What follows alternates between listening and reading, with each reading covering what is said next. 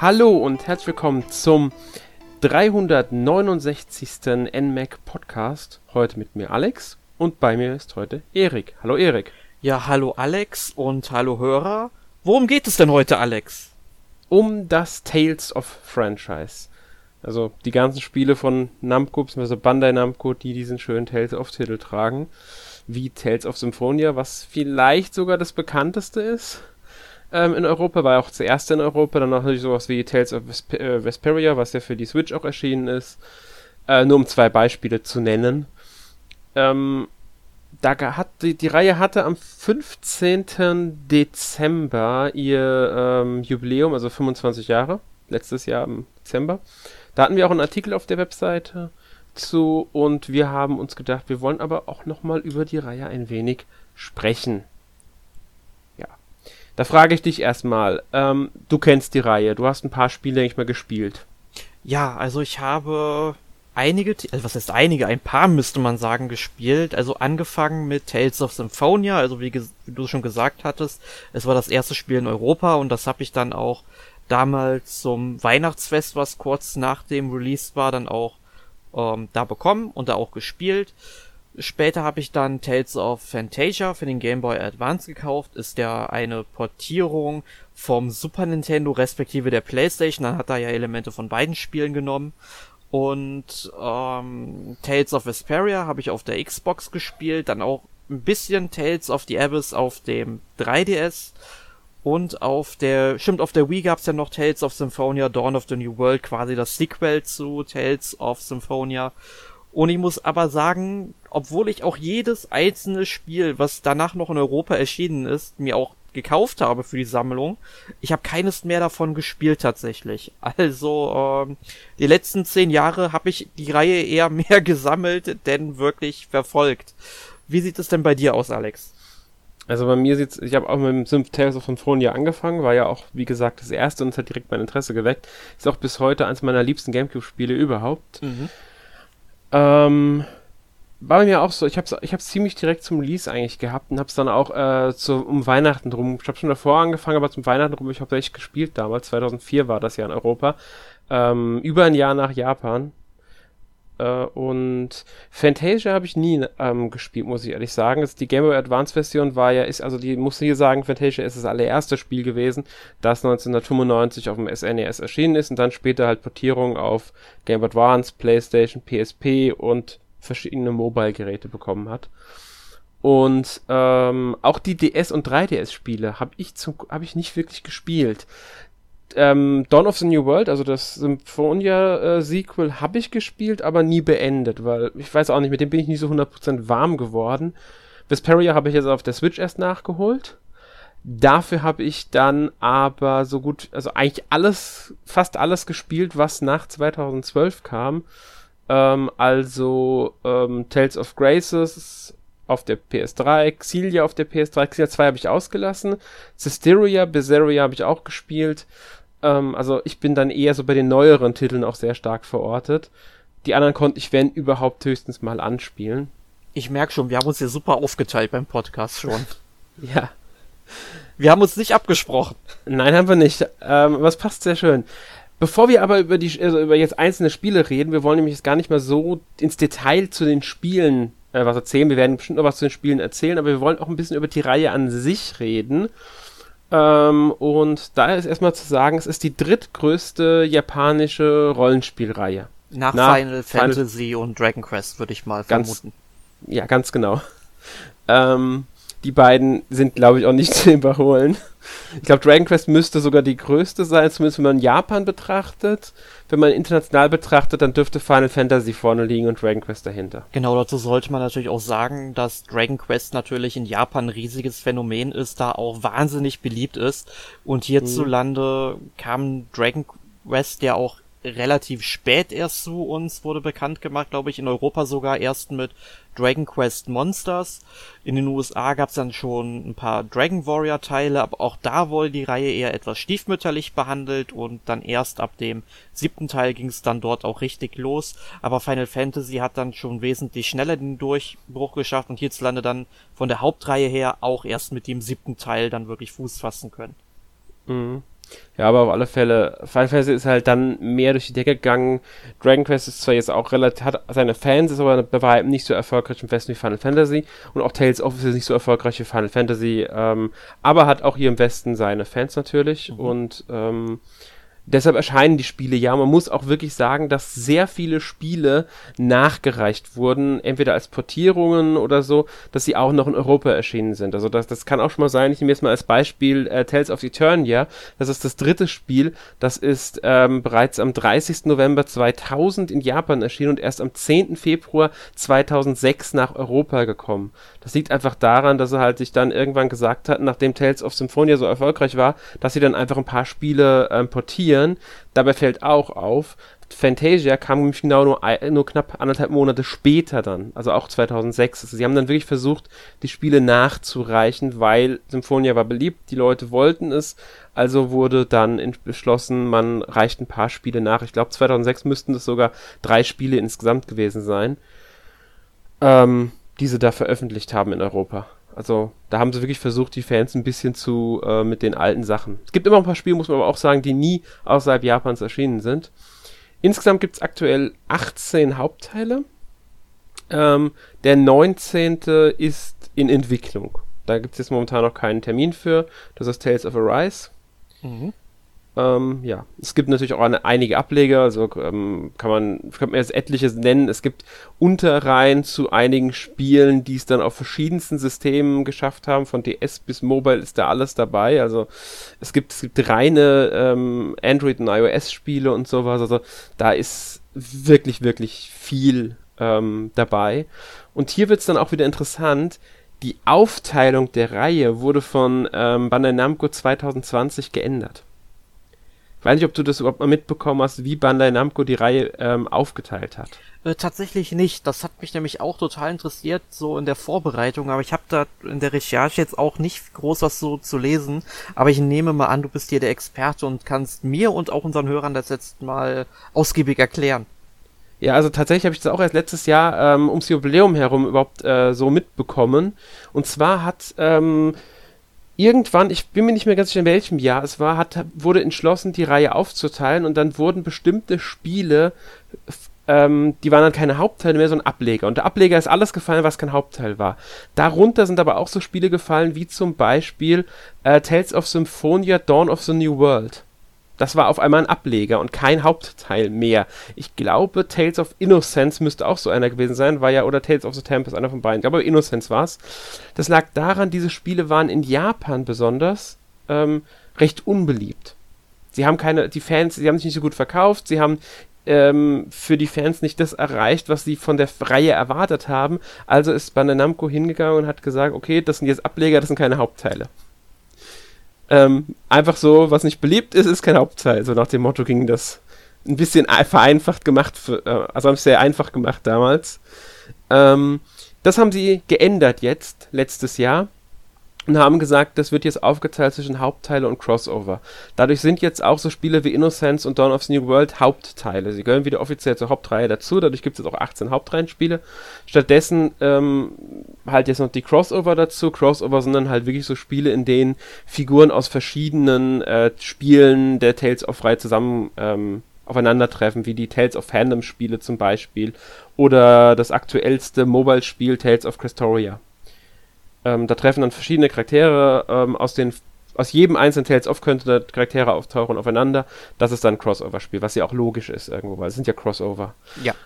Und diese Aufteilung haben sie dann letztes Jahr so gemacht, was auch eine eigentlich sinnvollere ist. Also es gibt quasi jetzt keine direkten Ableger in dem Sinne mehr, weil jetzt die Teile alle Hauptteile sind. Das waren sowieso ganz wenige. Ich glaube, Innocence, Dawn of the New World und ich weiß gar nicht, was noch als Ableger gegolten hat. Es waren echt nicht viele. Also natürlich die ganzen, die jetzt immer noch unter Crossover zählen, waren auch alles Ableger. Ja, das ist für mich äh, teilweise kann ich es verstehen, also wo dann wirklich diese ganzen Überschneidungen drin sind von verschiedenen Universen, also wo dann auch aus verschiedenen Tales of Spielen die Charaktere miteinander Seite an Seite kämpfen oder gegenüberstehen. Das kann ich verstehen, keine Frage. Aber ja, warum das sowas? Das sind ja auch Crossover. Der Name sagt's ja auch. Eben, ähm, genau, aber, macht Sinn. Ja, aber warum sowas halt wie Dawn of the New World, weil es ja eine wirklich direkte Fortsetzung zu Symphonia ist, dann jetzt nicht mehr als Hauptteil zählt? Also das geht mir nicht in den Kopf rein. Ja, es, mittlerweile zählt es ja wieder als Hauptteil. Es hat ja nicht als Hauptteil gezählt und jetzt zählt es als Hauptteil. Ach so, ja, dann haben sie es richtig gemacht. Ja, sie haben es umgeändert. Das ist, sie haben es also wieder äh, zurechtgerückt, sagen wir es mal so. Ach so. Also die gut. Teile, die ähm, nicht als Hauptteil galten, aber einer sind, sind jetzt auch wieder einer. Ja, da, da muss man ja. aber auch direkt mal ähm, einwerfen mit der Namensgebung der Spiele. Äh, wenn man da mal auf den amerikanischen Markt guckt. Ähm, mhm. Das zweite Spiel, was dort auf dem Markt kam, müsste ja Tales of Eternia gewesen sein. Ja, ich glaube auch. Genau. Und das haben sie tatsächlich damals auf der PlayStation, also, also wie Tales of Destiny, ein PlayStation-Spiel, tatsächlich Tales of Destiny 2 genannt und später kam ja das richtige Tales of Destiny 2 für die PlayStation 2, was dann wirklich eine Fortsetzung zu Tales of Destiny war raus. Ähm, und äh, da hat man halt versucht, so ein bisschen die Marke, sag ich mal, Tales of Destiny irgendwie zu nennen, weil einfach vom Bekanntheitsgrad her. Das haben sie dann glücklicherweise mit dem nachfolgenden Spielen dann wieder äh, rückgängig gemacht. Aber das war halt im Grunde genauso wie bescheuert damals wie mit Final Fantasy 1, 2 und 3 in den USA, ähm, was ja eigentlich Final Fantasy 1, 4 und 6 sind. Ja. Das ist halt die Problematik, wenn die Teile andere Namen bekommen. In Europa war das zum Glück nicht der Fall, mhm. weil wir es ja sowieso erst mit Symphonia und äh, also bekommen haben, die Reihe. Und da wurde dann schon gesagt, die werden benutzen die richtigen Namen. Man müsste aber auch hier dazu sagen, sowas wie die, also die beiden Destiny-Teile sind zum Beispiel nie äh, in Europa erschienen. Also Destiny und Destiny 2 gibt es schlichtweg nicht in Europa. Es gibt, glaube ich, ich weiß gar nicht, wie viele es sind, aber es sind noch so überraschend viele, die es nicht außerhalb von ähm, also die es nicht nach Europa es geschafft haben, so muss man es ja sagen. Ja, also ja. vor allem, wenn man mal so die Zeit äh, vor den 2010ern anschaut. Ne? Ja, ganz also, genau. Danach kam ja eigentlich alles, so wie ich das jetzt im Überblick sehe, zumindest von den Hauptteilen, also von den richtig großen Titeln. Ähm, aber davor, da gibt es dann doch wirklich sehr viel, was hier, also kaum etwas ist da eigentlich hier erschienen. Ne? Müsste man so sagen. Ja, also man kann sagen, nach Tales of Symphonia, Dawn of the New World ist alles auch ähm, in Europa erschienen. Also das war so quasi 2008 in Japan, 2009 bei uns, also in Europa. Und danach ist dann auch wirklich alles ähm, ja außerhalb von ähm, also in, in, Europa erschienen. Also 2009 waren es 8, 2009 waren es ja zwei Spiele. Dawn of the New World für die Wii später auf die PS3 portiert und Vesperia auf der Xbox 360. Das war ja, die waren ja im selben Jahr, die beiden Spiele. Und ähm, ja, danach kam dann alles zumindest irgendwann mal, weil Tales of Hearts kam ja in Japan auch bereits 2008, aber im Europa erst 2014.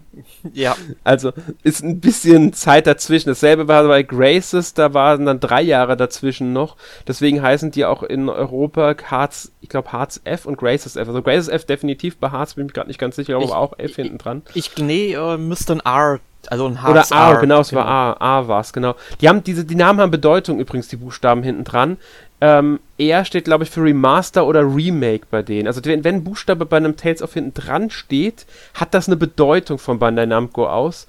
Die äh, vergeben das quasi bei Neuveröffentlichung bestimmte Buchstaben und je nachdem, welcher Buchstabe hinten dran steht, ähm, sagt es aus, welche Version des Spiels es quasi ist. Ob es jetzt die remasterte Version oder so, also Remaster jetzt nicht direkt, weil das haben sie ja noch nicht so oft gemacht, ähm, wie, inwieweit das Spiel erweitert wurde oder sowas sagt das aus. Aber ich weiß gerade nicht mehr, welche Begriffe sie da äh, verwendet hatten. Hm, ja, ich glaube, ich hatte da einen Artikel nochmal gelesen, dass F mhm. würde ja Future bedeuten. Weißt du nochmal genau, was sie damit ausdrücken wollten? Genau, das war Future. Ich glaube, das heißt einfach nur, dass neue Inhalte drin waren. Das ist quasi die beste, die, die, die, die ähm, angepasste Version ist, in der sie neue Inhalte reingepackt haben, die sie erweitert haben quasi. Wenn ich es richtig im Kopf habe. Ach ja, die gute Zeit mit äh, Street Fighter, Super Street Fighter, Street Fighter Alpha, was es da alles gab. Ja, man muss sagen, hier ist es gar nicht so schlimm. Ähm, es gab relativ wenige Teile damit und die meisten davon haben wir sowieso direkt in diese Version bekommen und gar nicht erst die ursprüngliche Version, die es in Japan gab. Ja. Also von daher betrifft uns das im Normalfall überhaupt nicht. Das ist aber auch schon wieder eine tolle Sache, dass wir Europäer ja. mal irgendwie einen Vorteil von etwas sehen, dass ein Spiel wesentlich später erscheint. Man mhm. bekommt mhm. dann eine wesentlich bessere Version, also was heißt wesentlich, aber eine bessere Version, auf jeden Fall eine vollständigere Variante des eigentlichen Spiels. Und das finde ich eigentlich ja. ziemlich cool. Das stimmt. Ich glaube aber, es gibt sogar, ich, wenn ich mich gar nicht täusche, gibt es dieses ähm, erweiterte Version vom Spiel gar nicht, mittlerweile gar nicht mehr. Das haben sie schon länger nicht mehr gemacht, weil DLCs eben kamen und es gibt höchstens noch Versionen, die halt alle DLCs dann einfach umfassen. Und das sind meistens so, so Kleinigkeiten wie andere Kostüme oder so ein Kram.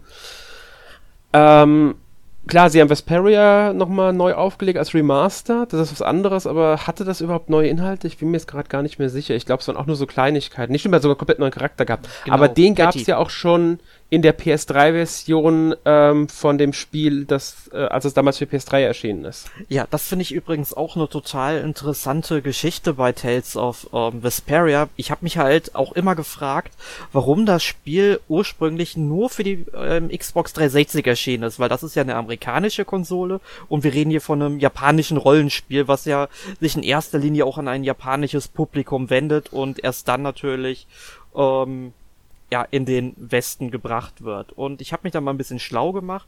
Da war es wohl so, dass das Team, das hinter Tales of Vesperia stand, dann, also das Entwicklerstudio, denen wurde die PS3 halt einfach noch gar nicht vorgestellt und im Westen war die 360 halt sehr populär gewesen und deswegen haben sie es einfach für die Konsole entwickelt und es später auf die PS3 portiert, was ja dann noch Japan exklusiv blieb. Und wir haben es dann erst in der Definitive Edition für PlayStation 4, Switch, Xbox One und PC. Bei PC bin ich mir nicht mehr ganz sicher, aber müsste eigentlich da auch gekommen sein. Da haben wir dann erst äh, diese erweiterte Variante bekommen und da war dann halt, wie gesagt, auch ein neuer Charakter bei. Und ich habe mich auch mal mit ähm, der Annika drüber unterhalten und äh, die kannte halt das Originalspiel nicht. Und ich habe ihr das dann halt ähm, auch erzählt mit dem neuen Charakter und sie war halt total verwundert, dass der neu ist, weil sie findet, dass Patty eigentlich relativ wichtig für die Handlung ist. Und ich habe es jetzt in der ähm, ja, in der Neuauflage des Spiels jetzt noch nicht gespielt. Jetzt kannst du mal sagen, fandest du Patty wichtig für die Erzählung oder hätte man sie deiner Meinung nach auch weglassen können? Wäre es jetzt nicht störend für dich gewesen? Ich muss ehrlich sagen, ich kann sie mir nicht weg, ich kann mir nicht vorstellen, wie es wäre, ohne sie wäre. ich, ich kann es mir nicht vorstellen, weil ähm, für mich gehört sie einfach dazu. Ähm, und nee, kann ich mir nicht vorstellen. Wie ich, hab's ich weiß, dass sie ein neuer Charakter ist. Das war mir von Anfang an bewusst, ähm, dass die erste PS3-Version, die in Japan ähm, etwa knapp ein Jahr nach der äh, Xbox 360-Version erschienen ist. Aber ähm, für mi mir fällt es, ist es von Anfang an schwer gefallen, mir vorzustellen, wie Patty in diesem Spiel ähm, nicht vorkommen kann. Weil für mich ist sie da einfach, sie gehört einfach dazu. Das ja. erinnert mich jetzt so ein bisschen auch an äh, Persona 5 und Persona 5 Royal, weil da gibt es ja mit Maruki und Kasumi zwei Charaktere, die ähm, ja in der erweiterten Fassung, also hier Persona 5 Royal, super wichtig sind ne, und auch zentrale e Punkte und Elemente der Handlung einnehmen. Und äh, ich habe ja Persona 5, zumindest sage ich mal, das erste Kapitel davon auch auf äh, in der normalen Fassung gespielt auf der PS4. Ähm, und dann natürlich das Royal auch durchgespielt und es funktioniert auch ohne, muss ich tatsächlich sagen, aber man muss halt sehen, es gibt halt ein Persona 5 Royal ja noch ein ganzes Stück nach dem eigentlichen Ende von Persona 5, wo halt vieles daran anknüpft und das im Grunde vorbereitet wird. So mit dem Hintergrund äh, würde es dann einem aber schon schwer fallen, das sich irgendwie wegzudenken. Mhm. Ja, und das ist hier, denke ich mal, ähnlich mit äh, Patty. Wobei es nicht ganz so extra. Ich glaube, ich glaube, bei Persona 5 wird so ein bisschen mehr sein. Ähm, gerade weil mehr Inhalt dazu gekommen ist, aber ich kann es nicht 100% sagen, weil ich habe Persona 5 Royal noch nicht gespielt ähm, und ich habe halt Vesperia in der Originalversion nicht gespielt, deswegen kann ich es schwer äh, einschätzen. Aber ja. Wie gesagt, ich kann sie mir nicht wegdenken, Patty. ja gut, dann, dann stimmt ja so ziemlich Annikas Aussage dazu. Ja. Ähm, was man vielleicht noch sagen sollte, die meisten Teile von Tales of sind unabhängig zueinander. Also wir haben schon gesagt, Tales of Symphonia hat eine direkte Fortsetzung durch Dawn of the New World bekommen. Es gibt Destiny und Destiny 2. Es gab Xillia und Xillia 2, die ähm, dadurch halt quasi, wie der Name es ja schon sagt, verbunden sind. Ansonsten sind die meisten Spiele weitgehend unabhängig. Also sie haben, sind keine direkten Fortsetzungen, sie spielen vielleicht mal in derselben Welt. Tales of Symphonia ähm, spielt ein paar Jahrhunderte vor Tales of Fantasia tatsächlich. Selbe Welt. Mhm.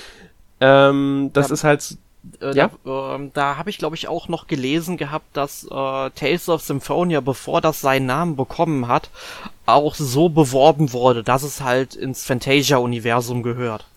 Ja, ich glaube, in Japan war das wirklich der Fall. Ähm, also solche Verbindungen gibt es. Dasselbe hatten wir bei Systeria und Berseria. Berseria spielt ein ganzes Stück vor Systeria in derselben Welt, aber es sind zwei für sich theoretisch von komplett unabhängig voneinander funktionierende Spiele. Wenn man aber Systeria gespielt hat und dann Berseria spielt, merkt man und diesen Hintergrund weiß, dann mehr kann man sich schon so ein paar Verbindungen vorstellen. Da fallen ein paar Sachen einfach auf, die ähm, einem, die, bei denen man dann weiß, okay, aber man weiß ja, man spielt ein Zeitalter ein ganz Stück weiter vor. Ähm, dann weiß man, okay, das wird sich dann so und so weiterentwickeln vielleicht oder so. Solche Verknüpfungen haben sie, aber die sind, auch die sind jetzt nicht so oft. Die meisten Spiele stehen wirklich dann doch eher für sich. Ähm, ist ja bei Final Fantasy im Normalfall auch so und bei Dragon Quest auch. Ja. Ja. Ist halt bei vielen ähm, japanischen Rollenspielen so. Gut, ich würde sagen, wir gehen aber auch mal ein bisschen so auf die Anfänge ähm, von der Tales of Reihe ein und wie sich diese dann im Laufe der Zeit so ein bisschen entwickelt hat, beziehungsweise was da hinter den Kulissen auch passiert ist in Sachen Entwicklung. Wir wollen jetzt nicht zu sehr ins Detail gehen, muss man sagen, weil äh, wir wissen natürlich nicht, wie es bei den Entwicklern im Studio ist, wir, logischerweise, aber wir können ja mal so ein paar Infos, die es da so gibt, wie ist die Reihe entstanden ähm, und welche Studios waren da überhaupt zuständig und so weiter und so fort. Da können wir ja mal ein bisschen so drauf eingehen. Genau, also ähm, Tales of Fantasia wurde im Grunde von einem Entwicklerstudio namens Wolf Team entwickelt. Ganz genau. Und die haben als Grundlage einen unveröffentlichten Roman namens äh, Teru Fantasia, also Tale Fantasia, vom Scenario Writer und Lead Programmer Yoshiharu Gotanda genommen und das Spiel auf dieser Basis entwickelt. Und der Herr Gotanda der hat wohl diesen Roman in drei Akte gegliedert. Und von diesen drei Akten wurde allerdings nur der letzte Akt mit in dieses Spiel übernommen. Und deswegen fällt, also man fällt, äh, wenn man es nicht weiß, dann fällt es einem auch nicht auf, wenn man es spielt. Aber es sind viele Inhalte deswegen natürlich auch der Schere zum Opfer gefallen. Also eine komplette Charakterentwicklung fehlt zum Beispiel. Charaktere wurden rausgeschrieben oder komplett geschnitten. Hintergründe sind eben nicht bekannt. Äh, muss ich halt sagen, ich habe es ja damals auf dem Game Boy Advance gespielt, auch ziemlich weit. Ich habe es nicht durchgespielt tatsächlich, aber doch ein ganzes Stück gezockt. Ähm, mir wäre das nicht aufgefallen, wenn ich das nicht gewusst hätte. Und das Spiel wurde ja dann auch so entwickelt, dass es eben verständlich ist. Ja, ganz genau. Also sie haben halt einfach was angepasst und geändert, weil man muss ja auch sehen, wie man es damals in ein Super Nintendo Spiel kriegen konnte. Ähm, und finanziert bekommt halt auch. Das ist ja auch immer so eine Sache. Und da muss man sagen, hat sich Wolf Team, ähm, die hatten wohl vorher mit Telenet Japan zusammengearbeitet. Mit denen hatten sie aber wohl teilweise schlechte äh, Erfahrungen gemacht, weswegen sie einen neuen Publisher gesucht haben. Haben sich erst an Enix gewendet, die ja damals unter anderem für Dragon Quest zuständig waren. Und da haben sie aber keine, also da haben sie keinen Erfolg gehabt dann schließlich konnten sie aber Namco als ähm, Publisher gewinnen und konnten halt das Spiel entwickeln. Und wie ja schon gesagt, mit ein paar Anpassungen halt aufgrund der Vorlage, aber das ist ja wie gesagt komplett normal. Es ist ja selten so, dass ein Spiel genauso umgesetzt wird in der Story, wie man es von Anfang an geplant hat, weil es gibt einfach immer ein paar Sachen, die sich dann im Laufe der Entwicklung ergeben, weswegen man dann doch was anpassen muss. Das ist ja ganz normal. Ist ja, wenn man einen Roman schreibt, genauso. Pa dann äh, wird, verändert sich einfach ein bisschen was an der Geschichte oder so. Ja, wie ging es dann weiter? Äh, es soll dann in, bei, während der Entwicklung kreative Differenzen zwischen Wolf-Team und Namco gegeben haben, tatsächlich. Also, sie haben wieder nicht unbedingt 100% gute Erfahrungen gemacht. Woran es gelegen hat, kann man natürlich nicht sagen. Kreative Differenzen gibt es immer, wenn Leute zusammenarbeiten an einem äh, kreativen Produkt wie einem Spiel oder so. Das ist, denke ich mal, komplett normal.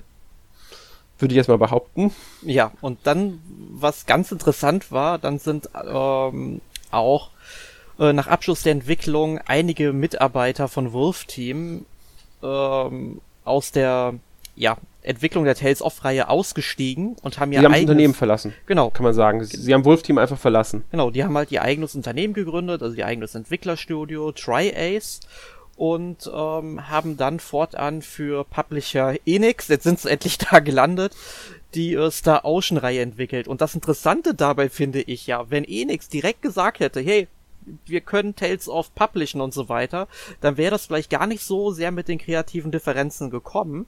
Dann wäre vielleicht Tales of einfach weiter bei Enix eine neue Rollenspielmarke geworden ähm, und wir hätten vielleicht gar nicht Star Ocean gekriegt. Das wäre ja mhm. möglich gewesen. Ne? Und, ja.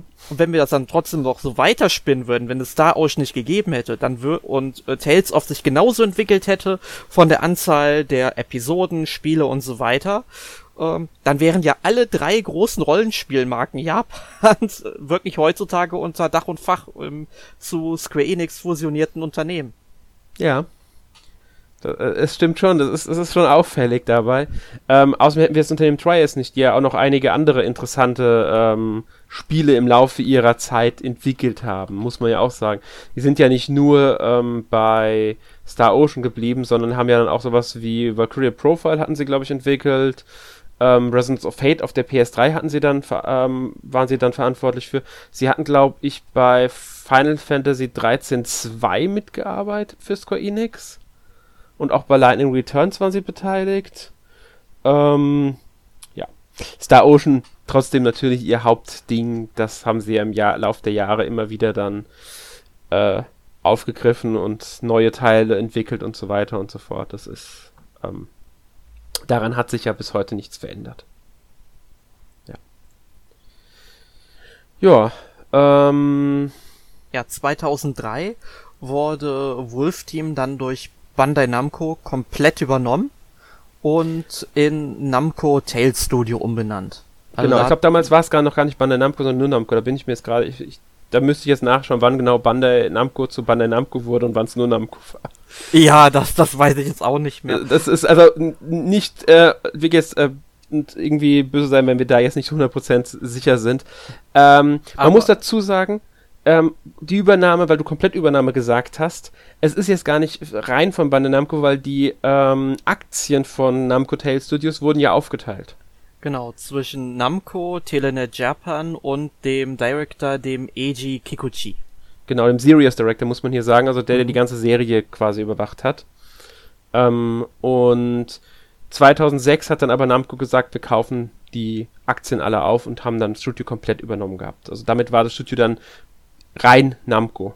Genau. Danach war es die anderen beiden, Telenet Japan und äh, Eiji Kikuchi, hatten dann keine Anteile mehr im Studio. Und ähm, das hat dann auch noch ein paar Jährchen so funktioniert als Tochterunternehmen, aber 2011 gab es dann zu hohe finanzielle Schwierigkeiten. Ich habe was von über 20 Millionen äh, Schulden gelesen. Ich glaube, waren es Yen? Ich glaube, es waren sogar Dollar. Ich bin mir jetzt nicht mehr ganz sicher. Wollte ich gerade sagen, weil Yen, das wäre ein ja, genau, Yen gewesen. Nicht, ist, nee, es müssten Dollar gewesen sein sogar. Ähm, und dadurch war das Studio in finanziellen Schwierigkeiten, weswegen dann das ganze Studio in das Hauptunternehmen von Bandai Namco integriert wurde. Also das Tail, äh, Namco Tail Studio gibt es in der Form jetzt auch nicht mehr. Es ist jetzt einfach nur noch Bandai Namco und da wird es entwickelt. Ähm, zu der Zeit wurden dann ähm, wurde Hideo Baba, also der Brandmanager Hideo Baba wurde zum äh, Sirius Producer. Der ist ja dann auch bekannt ähm, als gerade als das Gesicht der Reihe gewesen über Jahre hinweg. Äh, hat viele Teile mit hauptverantwortet mit Makoto ähm, Yoshizumi zusammen, der ja Chief Sirius Producer wurde.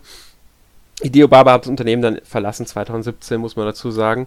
Der ist dann ähm, zu ähm, Square Enix gewechselt und hat dort an einem Projekt gearbeitet, ähm, Project Prelude Rune, aber das ist auch 2019 dann gecancelt worden und er hat daraufhin Square Enix wieder verlassen und ein neues Studio gegründet. Studio Istolja. Ja, war eine kurze Romanze bei Square Enix. Ja, genau. Aber was ich halt interessant finde bei dem ähm, um nochmal jetzt wirklich auf das Namco Tales Studio zurückzukommen. Mhm. Also, da würde man ja meinen, der Name ist Programm. Das war es ja auch, bis auf ein einziges Spiel, und zwar Kero Kero RPG Kishi Tomusha no, äh, nee, to, ten, äh, Densetsu Tokai Sok, ähm, war das einzige äh, Spiel, was jetzt nicht im Tales of Universum angesiedelt war. Also da haben sie einfach mal was ausprobiert, oder waren gerade Ressourcen frei, wie auch immer. Aber sonst haben sie sich wirklich nur um die Tales of Spiele gekümmert. Ja, das ist, ist, ist, ist, das, was du jetzt angesprochen hast, das Spiel, äh, dessen, das Keroro RPG da. Ähm, es ist ein sehr, ähm, es ist ja, glaube ich, ist nie außer von Japan erschienen. Ich habe es mir mal angeguckt gehabt. Man spielt ja einen Frosch. War ein Frosch, gell? Ja, war ein Frosch. Ähm, aber es hat wohl Anleihen von der ähm, Tales of Serie, tatsächlich was Gameplay angeht. Ja, man sieht's halt ja. auch beim äh, Kampfsystem, so ganz mhm. normal unten halt die Lebensenergie, die Charaktere laufen dann frei im Feld herum, wie man das eben aus dem Kampfbildschirm auch von äh, Tales of kennt. Genau. Und äh, sie haben sich wohl dabei vor allem an Tales of Hearts orientiert, also zumindest in manchen Punkten, weil äh, man hat nur drei Charaktere. Das macht deshalb Sinn, weil Tales of Hearts war ja damals auch ein DS-Spiel und das Spiel war ja auch ein DS-Spiel. Also äh, ist es schon sinnvoll, dass sie sich gerade an dem Teil orientiert haben. Ja, Tales of Hearts wurde dann später mit dem R-Zusatz auf die PS Vita portiert und dann auch noch auf iOS veröffentlicht, aber ursprünglich war es halt ein DS-Spiel. Ja ja, da war dann halt einfach, ähm, da war die Engine fertig oder wie auch immer und dann konnte man das halt vielleicht was kostengünstiger produzieren, da waren dann Ressourcen frei, dann ging das. Ja, genau. Ich denke mal, da war auch eine Parallelentwicklung, weil Tales of Graces wurde ja dann veröffentlicht ähm, und das halt für die Wii damals in der Ursprungsversion, da kam mir dann später auch noch die PS3-Version mit dem F-Zusatz und ähm, im selben Jahr wie Keroro RPG ist ja Tales of Fantasia Nakiri Dungeon X erschienen. Oder Cross, wie man es halt aussprechen möchte. Und das, ähm, ja, da hatten sie wahrscheinlich wirklich einfach die Ressourcen für das Spiel da. Ja. Gut.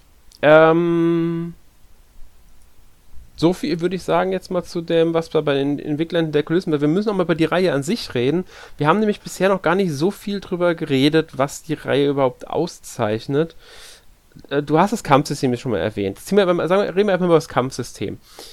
Ähm, es ist ja kein Rundensystem. Genau, also man hatte ja damals in den 90er Jahren hauptsächlich eben rundenbasierte Kampfsysteme, also bei den richtigen Rollenspielen. Es gab ja auch Action-Rollenspiele wie äh, Secret of Mana, Trials of Mana und so weiter, die dann ein bisschen anders funktioniert haben. Aber normalerweise war es dann halt so, wie zum Beispiel bei Final Fantasy oder Dragon Quest, dass du den Monstern eben gegenüberstandest und dann rundenweise dann eben deine Aktion getätigt hast. Bei Tales of Fantasia war es dann so, ähm, die haben dem Kampfsystem auch direkt einen Namen gegeben, das Linear Motion Battle System nennt sich das ist dann so aufgebaut, dass du dann quasi, zumindest in Tales of Fantasia, das wurde halt später immer noch ein bisschen geupdatet, mit, mit neuen Begriffen auch und so weiter, aber du hast dann wirklich eine Linie, du hast dann links deine ähm, Helden und dann hast du rechts die Gegner, also wirklich zweidimensional und konntest dann eben auf die äh, zulaufen, deine Angriffe raushauen und auch dich auch wieder zurückziehen, du konntest dann auch blocken und so weiter. Es war halt dann schon sehr, ja, actionbasiert, muss man sagen. Ja. Ähm, es, es ist bis heute eigentlich, muss man sagen. Ja. Es sind ja eher, ähm, also die, die, die, sie haben ja viel wenig dran geändert. Sie haben schon Sachen überarbeitet, muss man sagen, im Laufe der Jahre, aber sie sind diesem Weg treu geblieben, dass man halt eher was Actionreicheres als was Rundenbasiertes hat. Ich glaube, ein Spiel gab es sogar, das ein rundenbasiertes Kampfsystem hatte. Das müsste aber irgendeiner der zahlreichen Ableger sein. Genau, kann ähm, ich mir ähm, vorstellen, irgendwie für ein DS oder ein Mobile-Titel war es dann. Ich glaube, es war, es war irgendein Handheld, also irgendwie DS oder sowas müsste es auch gewesen sein. Und ähm, da war es dann eher, war es dann rundenbasiert, aber sie sind sehr schnell dann davon abgewichen wieder und haben zurückgefunden den Weg zu ihrem, äh, ja, actionreicheren Kampfsystem. Aber du Was ich übrigens auch sehr mag, muss ich sagen. Ja. Ich mag die Kampfsysteme in Tales of sehr gerne. Eben, und du kannst das, ähm, sag ich mal, das Spektakel ja auch jederzeit pausieren, wenn du zum mhm. Beispiel ein, ähm, ja, ein Item auswählen möchtest, ja, und das einwerfen willst. Ich meine, da finde ich auch so cool, quasi wie bei Final Fantasy, wobei du bei Final Fantasy dir aussuchen kannst, ob, sag ich mal, die Zeit weiterläuft, während du in deinem Beutel nach einem Item suchst oder nicht. Also ich mach das nicht. Ich sag dann immer, hey, äh, Zeit bitte anhalten, äh, weil ich brauche da schon so ein bisschen, wenn ich überlegen muss. Und das kannst du hier halt auch machen. Ja, genau. Ja, und, was haben die Teile äh, noch gemeinsam? Ähm, es ist eigentlich immer ein High-Fantasy-Setting mit, also meistens mit moderner Technologie und manchmal sogar Seife-Elementen. Also es gibt eigentlich keinen Teil, der nicht irgendwas davon hat. Ähm, wobei es halt trotzdem vorwiegend Fantasy bleibt. Aber sie haben halt immer ein bisschen was modernere Technologiemäßiges drin, was jetzt nicht in einem typischen Mittelalter-Fantasy-Setting bleibt. Also Mittelalter-Fantasy ist es dann nicht. Ähm, Bei der Geschichte sind sie immer auf bestimmte Themen bezogen, die oft auch von der ähm, Realität, also von realen Ereignissen beeinflusst werden. Aber es geht sehr stark oder sehr häufig um die Koexistenz von Kulturen, Staaten, Völkern. Es geht um Rassismus. Ähm, als solche Themen sprechen die Tales of Spiele dann doch recht häufig an ich würde sogar fast sagen, fast alle Spiele haben es zumindest irgendwo mit drin. Ja, also mir und fällt da vor allem Tales of Symphonia ein mit den mhm. Menschenfarmen, mhm. wo die ganzen Menschen dann eben versklavt sind. Ich glaube, mit den X-Spheres heißen die, glaube ich, die sie dann tragen. Ja. Ähm, ja, das ist, ist halt schon ein sehr, sehr trauriges Erlebnis, aber die haben halt auch ähm, sag ich mal, auch mythologische Einflüsse. Also wenn wir mal Tales mhm. of Fantasia nehmen, das ist ja auch von der nordischen Mythologie inspiriert. Da ist Ragnarök, also das Ende der Welt, da auch natürlich ein Begriff wird dort behandelt.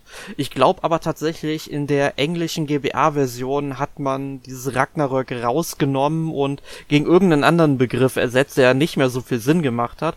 Ich meine aber tatsächlich in der GBA-Version hier in Deutschland, in der deutschen Version, äh, wurde Ragnarök wieder genannt, aber das ist jetzt auch schon 15 Jahre her, wo ich das Spiel gespielt habe. Ähm, ich kann es nicht mehr genau sagen, aber ich meine mich zu erinnern, dass es noch da drin gewesen ist. Aber es wird auf jeden Fall behandelt. Das wollte ich an der Stelle nur einwerfen. Ja. Symphonie hat's ja auch, äh, Yggdrasil ähm, und sowas. Also, dass sie Mythologie mit einbauen, gerade nordische Mythologie, muss man dabei sagen, haben sie recht häufig, aber sie mischen das auch gern mal ähm, quer durch oder haben halt komplett eigene Thematiken einfach drin. Ähm, das ist auch sehr stark mit drin, ja. Und was sie immer haben, sind ähm, charakterbezogene Themen wie Gerechtigkeit oder Vertrauen. Also es geht oft auch um Vertrauen und die, das Gerechtigkeitsempfinden der verschiedenen Charaktere merkt man in allen Spielen irgendwie an. Es kann sogar sein, dass die Charaktere, die sich dann verbünden, nicht anfangs gar nicht mal Verbündete sind, sondern vielleicht sogar auf verschiedenen Seiten stehen, aber dann aufgrund ihres Gerechtigkeitssinns oder sonst irgendwas zusammenfinden und merken, dass eigentlich ja man für dieselbe Sache kämpfen möchte und vielleicht einer von beiden, also eine Person dann auf der falschen Seite stand oder halt irgendwie sowas kommt dann häufig vor und was auch sehr, also der Charakterfokus sowieso sehr stark in den Geschichten und es geht auch immer stark um den ihre ähm, Entwicklung, Wachstum, welche das Herausforderungen sie stellen müssen, also ganz klassische Coming of Age Elemente sind drin, weil es ja oft jugendliche Charaktere sind. Und auch hier muss man sagen, kann man ähm, von Mythologie widersprechen, weil es hat sehr oft diesen Weg der Heroen, also das, was, was Her Heroengeschichten ausmacht, Herkules zum Beispiel, ähm, oder sowas. Auch was Star Wars übrigens ausmacht. Star Wars hat ja auch sehr starke, ähm, im, im Storyaufbau sehr starke Bezüge zur Mythologie. Das mhm. ähm, merkt man gerade an Luke, die Entwicklung der Charaktere ähm, sie müssen, sie, sie kriegen auf einmal eine Aufgabe, sie müssen sich dann einem Torwächter stellen. Bei Luke sind sein Onkel und seine Tante, denen er halt sagen muss, er möchte gehen. Oder halt alles mögliche andere kann das sein. Meistens irgendein schlimmes Ereignis und sowas. Das sind diese ganz typischen Sachen, die halt auch Mythologien auszeichnen. Und auch das haben sie hier sehr oft in den Spielen bei den Charakteren mit drinnen. Man nehme als Beispiel ähm, Tales of Symphonia mit der Reise, die Colette antreten muss und so weiter und so fort, ihre Prüfung, die sie bestehen muss. Alles ganz typisch auch in diesem Aufbau mit drin. Aber ich, äh, wenn wir nochmal zu diesen wiederkehrenden Themen gerade zurückkommen und mhm. äh, bei Tales of Symphonia, da fällt mir ja natürlich auch die Thematik mit den Halbelfen ein. Also Genus mhm. und Rain, das sind ja zwei der ähm, Hauptcharaktere auch, die dann auch in der Gruppe mit einem kämpfen, Seite an Seite dann auf dem Feld gegen die Monster prügeln. Und die sind nun mal Halbelfen und die werden ja, wenn ich mich richtig erinnere, auch am Anfang der Geschichte aus dem Dorf verbannt. Ähm, das ist gar nicht am Anfang mit der Geschichte. Das ist relativ. Also sie, sie sind, ich, ähm, im, in der Geschichte werden sie gar am Anfang sogar als Elfen bezeichnet und erst im Laufe kommt dann raus, dass sie Halbelfen sind und sie wurden aus, aus ihrem Dorf ähm, wurden sie ursprünglich verbannt. Ähm, so da kommt man erst später in der Geschichte ja. hin, tatsächlich. Und erfährt dann auch erst, was mit ihnen es wirklich auf sich hat und so weiter und so fort. Ja, mhm. das kommt erst im Laufe des äh, Spiels dann irgendwann raus. Ja. Ähm, aber was ich finde, was Tales of äh, vor allem auch in der Anfangszeit richtig gut ausgemacht hat, war auch immer die Technik der Spiele. Also wenn wir dann auch mal uns äh, Tales of Fantasia auf dem Super Nintendo anschauen, also das Spiel wurde ja mit seinem 48 äh, Mbit Modul wirklich äh, vollgestopft und das Spiel auch an seine Grenzen gebracht. Es gibt wenige Super Nintendo Spiele, die noch ein bisschen hübscher sind als Tales of Fantasia oder äh, besser laufen und aber die haben halt wirklich alles rausgeholt. Also du hast dann zum Beispiel auch Gesang da drin und du hast in den Kämpfen Sprachsamples und äh, ich glaube auch im Intro wird dann auf Japanisch auch sogar noch ein Text vorgelesen. In der GBA-Version wurde der Text dann auch ins Englische übersetzt tatsächlich. Auf dem GBA gab's ja sowieso sowas wie Variolent 4, dann auch so ein paar Sachen, wo dann auch mit Gesang gearbeitet wurde, was ich ziemlich cool finde für dieses kleine Gerät. Ähm, und das ist wirklich fantastisch gewesen. Und diese ganze Reihe hat sich dann natürlich auch mit verschiedenen Stilen entwickelt. Also Tales of Symphonia hat ja bei den Charakteren zumindest so ein, ja, ich würde sagen, so ein Cell-Shading-Look irgendwie so ein bisschen. Weiß nicht, ob man das sagen kann oder zumindest ja, ein Anime-Look auf jeden Fall. Es ist aber ein Anime-Look und ich würde sagen, die meisten Spiele haben schon so einen leichten Cell-Shading-Look, ähm, der mal mehr, mal weniger stark ausgeprägt ist. Ja. Ja. Und ähm, was ich auch früher noch zum Kampfsystem ergänzen wollte, das entwickelt sich ja auch mit der Zeit. Ne?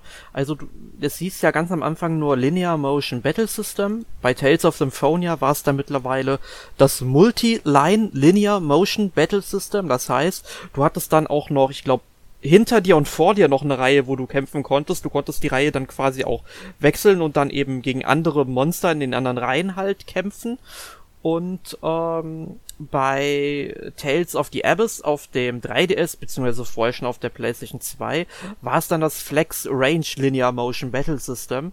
Und da hattest du die Free Run Option. Das heißt, du konntest wirklich in diesem Feld äh, bei, ich glaube, du musstest den Knopf auch gedrückt gehalten haben, dann auch frei rumrennen und dann dir der nächsten Gegner aussuchen.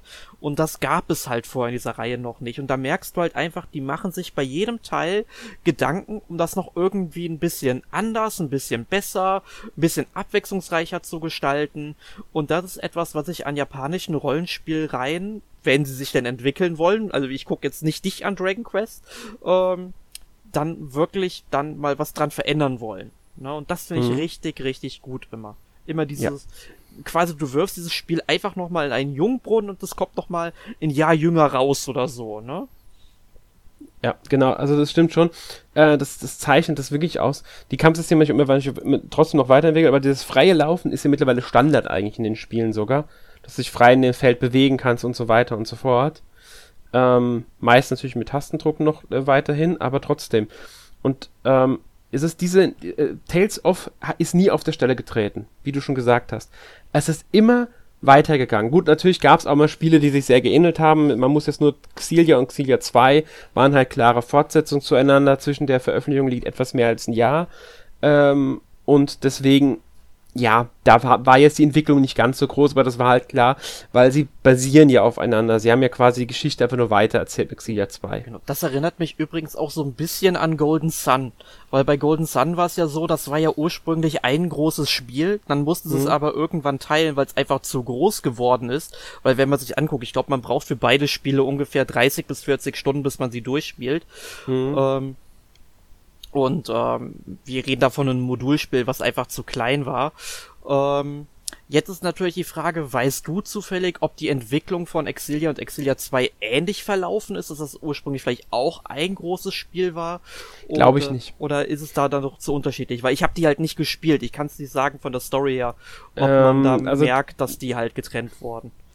Nee, also da denke ich schon, also das würde ich jetzt schon eher sagen, von meinem Eindruck her, dass es ähm, zwar möglich, also sehr wahrscheinlich geplant war, zwei Teile zu machen, aber ähm, dass sie von Anfang an vorhatten, ähm, daraus zwei Spiele zu machen, weil du hast zwei verschiedene Charaktere in der Hauptrolle. Also im zweiten Teil spielst du mit ganz anderen Figuren als im ersten Teil. Natürlich äh, hat es Bezug zum ersten Teil und ähm, die Charaktere kommen auch Tarant ähm, zum Großteil auch wieder auf, logischerweise. Also, ähm, aber es ist quasi ähm, storymäßig nicht so, dass es jetzt ein Spiel hätte sein können. Das spielt auch irgendwas mit Paralleluniversen rein im zweiten Teil und ich glaube, irgendein Charakter kommt auch dann aus dem Palais, im zweiten Teil aus dem Paralleluniversum, weil irgendwie was da schiefgelaufen ist oder sonst irgendwie sowas.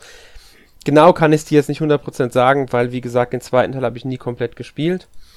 Ähm, aber äh, der erste Teil an sich ist abgeschlossen, so, so weit würde ich jetzt sagen, so wie ich es im Kopf habe. Ähm, man merkt aber schon, dass sie den zweiten Teil direkt geplant hatten, es aber nie ein Spiel war. Ja. Cool. Ja. Ähm, Ja.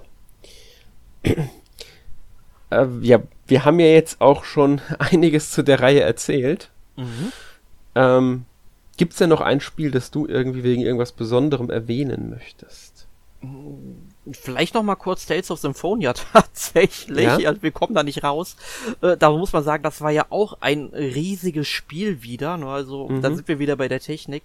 Und es ist halt eines der wenigen GameCube-Spiele, die dann auch auf zwei Discs direkt ausgeliefert worden sind. Also wir wissen ja, dass so eine GameCube-Disc 1,5 Gigabyte fasst. Also das wurde dann direkt auf zwei Datenträgern eben ausgeliefert. Ähm, ich weiß gar nicht, wie viele Gamecube-Spiele es überhaupt mit zwei Discs gibt. Also Resident Evil Zero, Resident Evil, Resident Evil 4, ich glaube Herr der Ringe, das dritte Zeitalter. Äh, es gibt ein paar Spiele auf jeden Fall. Button Kaitos zum Beispiel, um nochmal ein Rollenspiel zu erwähnen. Ähm, aber das muss ich halt sagen, das finde ich halt dann auch cool, dass die das dann auch so gemacht haben und dann nicht gesagt haben, hey, jetzt müssen wir irgendwas rausstreichen oder so oder was komprimieren, sondern wirklich dann, dann auch bis an die Grenzen zu gehen. Ähm, das ist halt bei solchen Spielen manchmal auch erforderlich. Ich denke, bei Tales of Symphonia lag es auch mit an den Anime-Sequenzen, die sie zum Teil hatten. Mhm.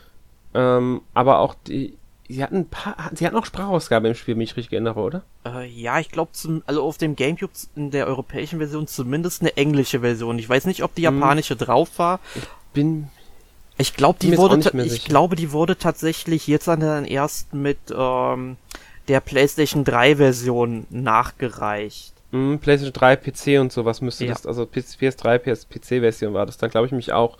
Ich muss aber ja. auch sagen, dass ich, ähm, ich habe mir auch noch mal Videos dazu angeschaut, die PlayStation 3 Version von äh, Symphonia gar nicht so schön finde wie das Super Nintendo, äh, nicht das Super Nintendo Original, sondern das GameCube Original, weil man, weil die Charaktere sehen dann hier eher so dreidimensionale Charaktermodelle, also ähneln dann eher schon denen aus Tales of Symphonia Dawn of the New World. Mhm. Ähm, und während du halt dieses Cell Shading Anime Aussehen dann halt noch beim ähm, GameCube Original hast. Ich finde, das ist irgendwie eine kleine Verschlimmbesserung. Das Spiel wird dadurch jetzt nicht viel schlechter sein, aber vom Stil her gefällt mir da ähm, die GameCube Version dann doch schon besser. Ja, kann ich auch zustimmen. Ähm, ich habe das Spiel am PC dann nochmal gekauft. Äh, es sieht halt einfach in der ähm, GameCube Originalversion ein bisschen zusammengehöriger, würde ich fast sagen, aus. Ja. Ja. Nicht, nicht, wirkt halt nicht so wie ein Fremdkörper in der Welt, ne? Genau. Ähm, was ich bei Tales of übrigens auch immer sehr mag, ist die Musik. Mm, ja. Von ähm, meistens ja ähm, Motoi Sakuraba dran beteiligt. Frag mich nicht, ob es richtig ausgesprochen war. Doch, war richtig. Gut. Ähm, seit dem ersten Teil schon an der Reihe mitbeteiligt. Ich glaube, Tales of, Tales of Fantasia müsste das sogar schon gewesen ja, sein. Ja, war er schon 95. dabei. Ja. Ähm, später dann tatsächlich auch bei Star Ocean beim ersten dabei gewesen. Man muss aber, aber auch, äh, wenn du äh, Star Ocean jetzt nochmal einwirfst, das muss man auch direkt nochmal sagen, äh, wenn man sich das erste Star Ocean anguckt, was ja auch für das Super Nintendo erschienen ist, ne, auch, muss sagen, F Tales of Fantasia und Star Ocean sind ja wirklich zwei Spiele, die so im letzten Drittel der noch lebendig Phase des Super Nintendos. Wir wissen ja, in Japan ging das ja bis, ich glaube, 98, 2000 so rum, wo dann die letzten Spiele erschienen sind tatsächlich. Offiziellen Spiele natürlich. Ähm, man merkt halt auch schon, dass da ähm, also man hört es auch, wo du halt die Musik angesprochen hast, aber auch äh, von der ganzen Technik her und so weiter. Es sind dann doch sehr viele Parallelen zu erkennen, dass die Spiele sehr, sehr ähnlich aussehen. Ähm, man merkt halt, dass da dieselben Entwickler hinter standen oder ein Großteil derselben Entwickler. Ja. Aber, ähm, aber fahre fort mit der Musik. Ich habe mich da unterbrochen. Es tut mir leid. Nee, schon in Ordnung, schon in Ordnung. Äh, ja, auf alle Fälle halt einmal an den beiden beteiligt, aber halt auch an den weiteren Tales of Spielen. Ich glaube sogar an allen Tales of Spielen, die erschienen sind. Ähm, ich wüsste jetzt nicht, dass da irgendeiner fehlt. Interessant finde ich aber, sind, äh, dass noch ganz andere Spiele in dem Portfolio drinstehen. Neben Tales und Star Ocean. Mario Golf zum Beispiel, Mario Tennis, Golden Sun, Dark Souls, Baten Kaitos, Eternal Sonata, Smash Bros. Brawl, äh, Pokémon. ähm, also schon ein paar Spiele, die man zumindest vom Namen her kennen könnte. Ja, und ja, können könnte, ne? nee, aber. Ja, Resonance of Fate natürlich auch, war ja auch von ähm, äh, Tri-S entwickelt. Also es sind schon, äh, ich muss sagen, es ist überraschend viel Spiele natürlich auch, die man jetzt außer von Japan nicht unbedingt kennen könnte. Und ein Spiel, das wir beide gespielt haben, das weiß ich. Und zwar Monster Boy and the Cursed Kingdom. Ah ja, da hat er auch noch was äh, beigesteuert, richtig. Genau, beigesteuert. Waren ja mehrere zusammen Genau. und so. Ja, genau. Finde ich sehr interessant, ähm, dass da doch recht viele, auch recht bekannte Namen dabei sind. Eben, Also und- von Spielen her. Genau, also äh, aus so einem Portfolio können also nicht alle Videospielkomponisten zurückblicken. Also da würde mir höchstens noch ein Uematsu oder ein ähm, ähm, hier so ein Yuzo Koshiro noch mal einfallen. Also die, bei denen ka- kommt man auf ähnlich viele ähm, Titel, äh, die dann auch wirklich bekannt und gut sind. Und äh, ich meine, das steht ja auch schon gewisserweise für eine Qualität. Der Komponist ist halt gefragt, der ist beliebt und ich glaube, äh, Bandai Namco weiß auch, was die an dem haben. Ja, das ist ähm, gut. Nicht nur Bandai Namco, ich denke mal auch ein paar andere, weil es sind ja auch, wie gesagt, Spiele von ähm, Nintendo zum Beispiel dabei und anderen äh, Publishern bzw. Studios. Aber da kann, die Komponisten sind ja sowieso meistens immer nur halt Freiberufler, so, äh, wenn man es halt nennen will. Und deswegen, ähm, ja. Genau. Interessanterweise Mhm. hat Sakuraba ähm, auch Live-Performance schon gemacht und hat eine, ähm, sagen wir mal eine Band, nenne ich es jetzt mal. Es ist eine Band und zwar die Earthbound Papas. Die haben dann so Lieder gespielt wie äh, Liberty Fatalia von Final Fantasy VIII oder Advent One äh, Winged Angel und sowas. Also kennt man irgendwoher, gell? Dieser Band gehören ein paar Leute an, die man unter an, die man unter Umständen kennen könnte. Ähm, aber vorwiegend eine Person. Also eine Person, das ist Shihiro äh, Fujioka, das ist zum Beispiel Final Fantasy Legend 3 oder Mystic Quest, Mario RPG, ähm, sowas in der Richtung halt. Mario und Luigi-Reihe, also Mhm. Musik halt. Und natürlich nicht zu vergessen ähm, Nobuo Uematsu. Ja, wo, wo, wollt, wollte mich gerade sagen, ähm, wenn wir da schon reden, weil Uematsu hat ja auch eine Band, die Black Mages. Ne? Mhm. Und ähm, finde ich halt auch cool, wie die dann den Titel ihrer Band dann eben so auf Spiele beziehen.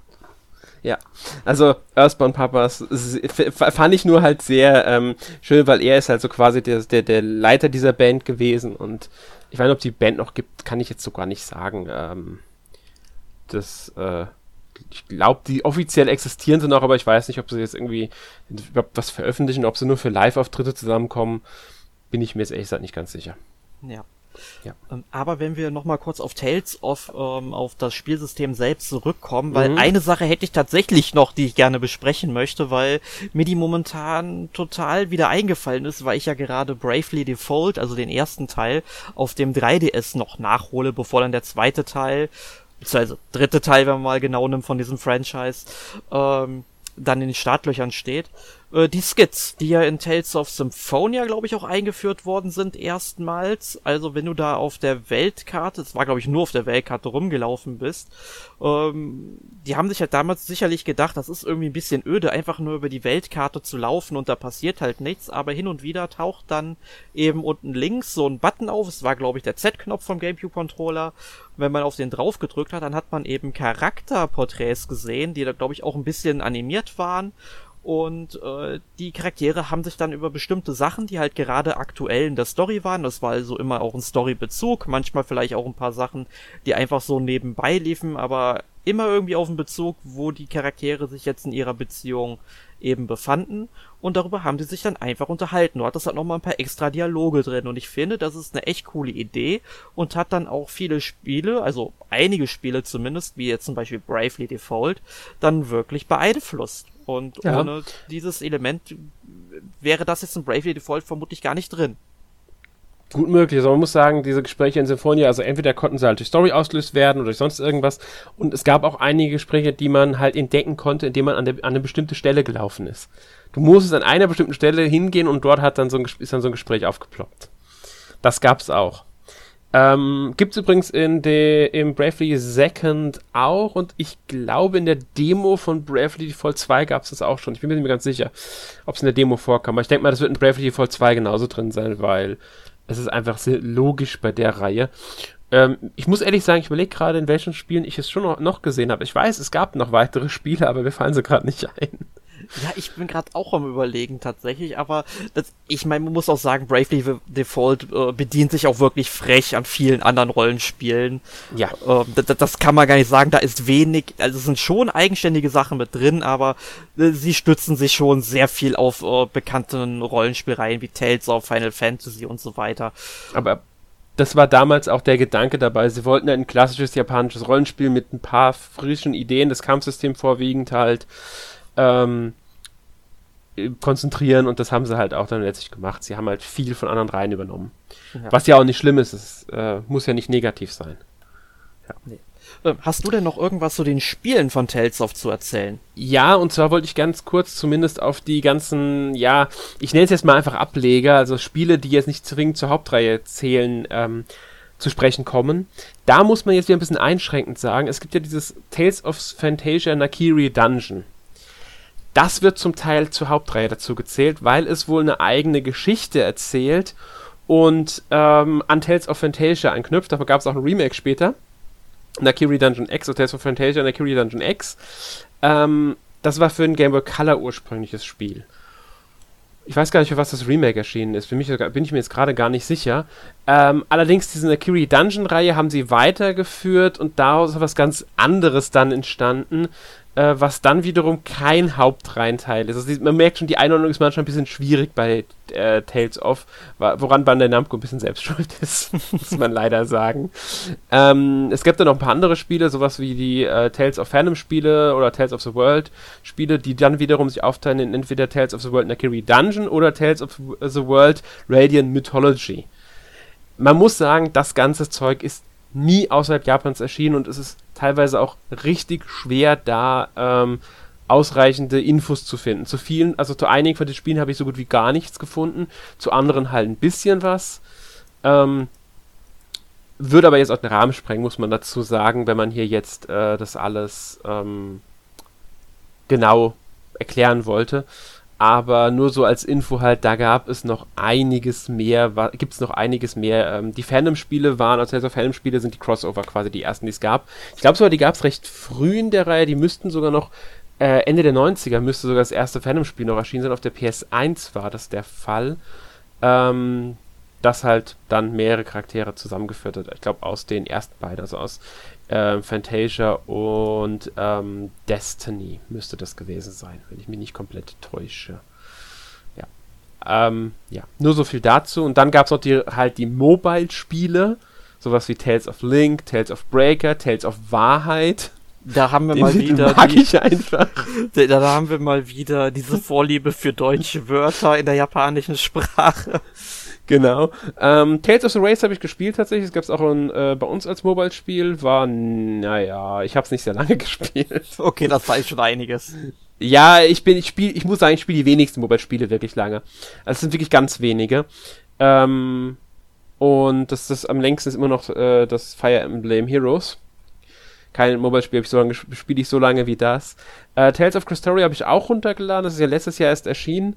Hab's ein bisschen ausprobiert, bin aber noch nicht wirklich ähm, weit gekommen, weil es dann doch mehr Aufwand erfordert, weil es dann auch wirklich eine Geschichte erzählt. Man muss sich die Zeit nehmen, hinzusetzen und das Spiel dann auch ähm, wirklich zu spielen. Das ist nicht so wie Fire Emblem Heroes, das war auch Geschichte erzählt, das aber dann halt relativ schnell seine ähm, Kapitel auch erledigt wenn man so will.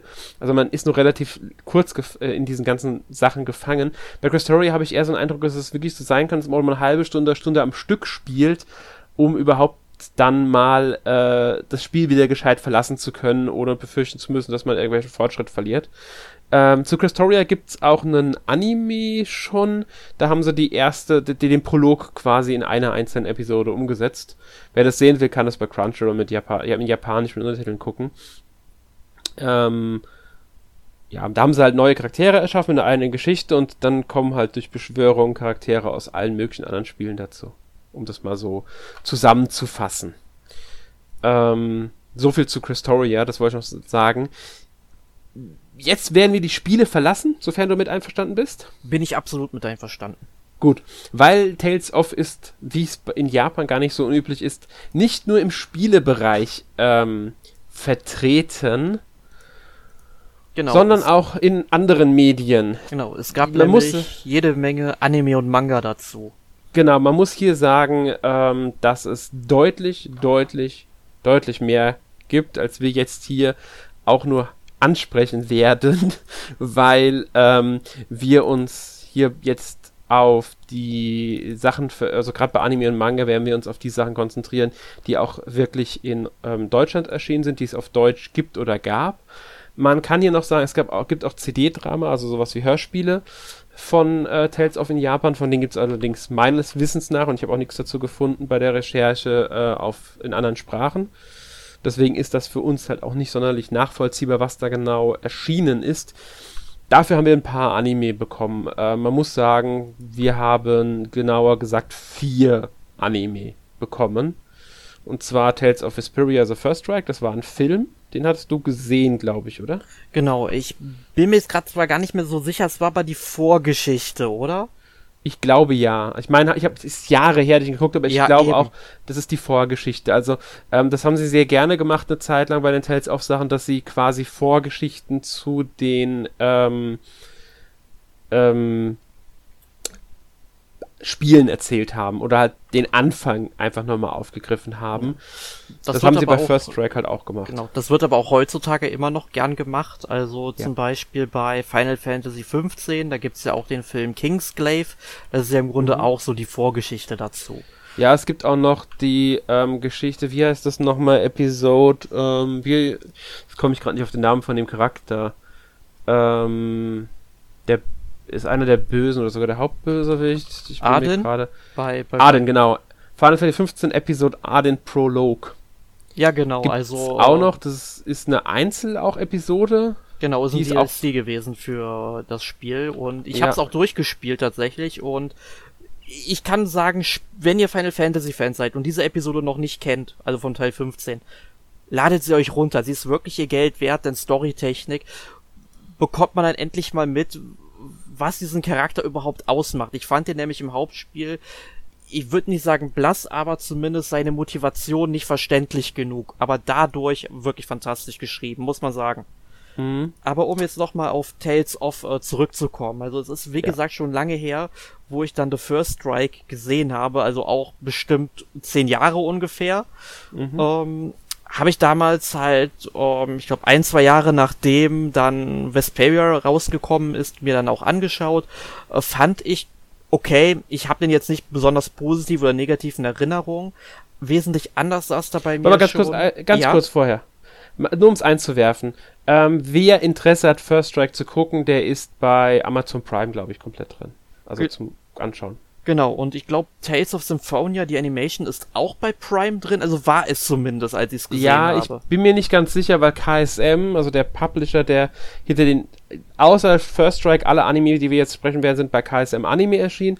Und KSM Anime hat mittlerweile einen eigenen ähm, Kanal bei Amazon, den man halt buchen muss, dazu buchen muss. Und da erscheinen halt mittlerweile die meisten Sachen von denen. Aber ich glaube, Tales of Symphonia müsste noch komplett im Prime-Abo enthalten sein zurzeit. Zumindest. Ja. Genau. Ich bin mir bei den anderen jetzt gerade nicht sicher, das müsste ich jetzt nachgucken. Zum Teil muss man auch sagen, das muss man mit Einschränkung hier sagen, weil zum Teil, das ist auch so eine Eigenart von, ähm, KSM-Sachen, die bei Amazon erscheinen, sind sie dann nur mit Original mit Untertiteln drin und nicht in, die Synchroni in der synchronisierten Fassung. Ich glaube aber, dass ähm, Symphonia und Systeria, die Animes, ähm, sind in der Synchrofassung bei Prime momentan enthalten. Genau, also Tales of Symphonia definitiv, weil das habe ich auch komplett auf Deutsch gesehen. Und äh, muss ich tatsächlich sagen, erzählt die Geschichte des Videospiels wunderbar nach. Also man kann es verstehen, ohne das Spiel gesehen zu haben. Vielleicht versteht man ein paar Anspielungen nicht und so weiter, aber an sich ist die Geschichte wirklich stringent und logisch erzählt. Also kann ich nur empfehlen an der Stelle. Ja, man muss hier sagen, es ist, handelt sich eigentlich um keine Serie im eigentlichen Sinne, es sind eigentlich drei OVAs und zwar ähm, einmal der Silverant Arc, das sind drei Folgen, drei OVAs, a etwa äh, knapp über 30 Minuten. Dann gab es den äh, Tessiala Arc, der sind drei OVAs, die gehen jeweils etwa 45 Minuten. Und dann gab es nochmal den, ähm, nee, der Tessiala Arc sogar vier Episoden lang der, mit äh, jeweils. Silverant hat tatsächlich auch vier, nur der ja, letzte Arc, der United World Arc, der hat drei. Genau, der United World war der mit drei und der hat auch so, ich glaube, zwischen 30 und 45 Minuten gehen da die Episoden. Mhm. Ähm, ist, finde ich, eine sehr schöne Aufteilung ähm, und wer daran interessiert ist und Tales of Symphonia mal etwas anders erleben will, es lohnt sich, weil ich mochte den auch sehr gerne, den Anime. Dasselbe gilt im Übrigen auch für den Tales of Systeria Anime. Der erzählt nämlich auch die Geschichte des Spiels nach. Ähm, Tatsächlich ähm, gibt es da allerdings mehr Folgen, als glaube ich bei Amazon drin sind, wenn ich mich nicht komplett täusche. Also es gibt erstmal den ähm, Tales of Systeria Dawn of the Shepherd. Das ist eine OVA, die ich glaube irgendwas zwischen einer halben Stunde und 50 Minuten geht. Die erzählt eigentlich nur den Anfang. Mehr ist es nicht. Man erfährt ein bisschen mehr, weil ähm, die Vorgeschichte von, ähm, jetzt habe ich vergessen, wie die Prinzessin heißt, aber von ihr wird ein bisschen ausführlich erzählt. Auch, ich glaube, es gibt sogar ein paar Szenen, die man im Spiel nicht sieht. Und dadurch hat man eine Erweiterung. Aber ähm, es konzentriert auch da ein bisschen auf sie. Aber dann die Serie an sich, Tales of Systeria sie äh, X oder sie Cross, ich weiß nicht, wie sie es aussprechen, ausgesprochen haben wollen. Ich glaube, Amazon nennen es aber nur Tales of Systeria. Ähm, da könnte sogar sein, dass die ähm, OVA-Episode Dawn of the Shepherd auch mit drinnen ist als irgendwie Sonderfolge oder sowas, bin ich mir jetzt aber gerade auch nicht sicher. Das erzählt dann auch wirklich die Geschichte von Tales of Hysteria komplett nach äh, The Cross und ähm, in zwei Staffeln. Muss ich wirklich sagen, in zwei Staffeln. Es sind also mehr Episoden. Ich glaube, Amazon hat nur die erste Staffel mit 13 Episoden drin und es gibt dann nochmal 13 Episoden, die äh, die Geschichte weitererzählen. Also ist ungefähr die Hälfte nur bei Amazon, glaube ich, gerade drin.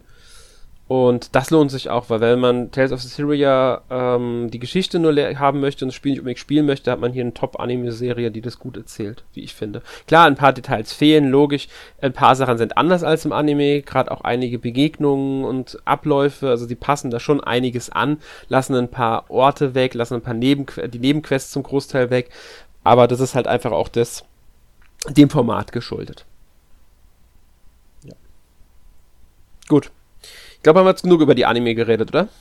Ja, würde ich sagen. Ähm, es gab dann auf jeden Fall noch ein paar Manga-Veröffentlichungen zu Tales of Fantasia, Tales of Exilia, Tales of Symphonia, Tales of Hysteria und Tales of Vesperia. Und du hast hier angemerkt, dass die Veröffentlichungsreihe in Deutschland ähm, zu Tales of Fantasia und Tales of Vesperia abgebrochen worden sind. Ja, und äh, genau, das ist, ähm, also Fantasia wurde zwar, ich glaube, ich weiß gar nicht, wie viele Bände auf Deutsch erschienen sind jetzt genau, ähm, aber die wurde dann vorab abgebrochen. Das gab's, muss man leider sagen, dass eine Zeit lang war das sogar relativ ähm, üblich, dass wenn ein Manga nicht erfolgreich genug ist, dass der abgebrochen wird. Das gilt sowohl in Japan als auch äh, in Europa. Ich glaube, in Japan gab es gar nicht so viele Bände von Tales of Fantasia, deswegen bin ich mir jetzt hier gar nicht sicher, ob der Band, ähm, ob da überhaupt ein Band auf Deutsch erschienen ist, weil bei Tales of Vesperia, bei der Manga-Veröffentlichung, ist es definitiv so, dass das zwar lizenziert wurde, aber ähm, noch bevor es erschienen ist, hat der Verlag die Veröffentlichung ähm, quasi abgebrochen. Sie haben es dann einfach nicht veröffentlicht. Das wären auch nur drei Bände gewesen, soweit ich im Kopf habe, in Japan. Ähm, aber der Verlag hat es dann halt einfach nicht veröffentlicht. Die anderen Reihen, also Tales of Xillia seit Miller, muss man hier betonen, weil Tales of Xillia dir die Möglichkeit geboten, dass du dir am Anfang vom Spiel ähm, dich entscheidest zwischen zwei Charakteren, äh, Miller und ich habe gerade vergessen, wie er heißt. Äh, weil ich immer, ich habe ich, ich hab irgendwie ist sie mir präsenter als äh, er im Kopf geblieben. Ich weiß auch nicht wieso. ist eigentlich total unfair ihm gegenüber. ähm, ich glaube, Jude oder so ähnlich hieß er. Genau, Jude hieß er.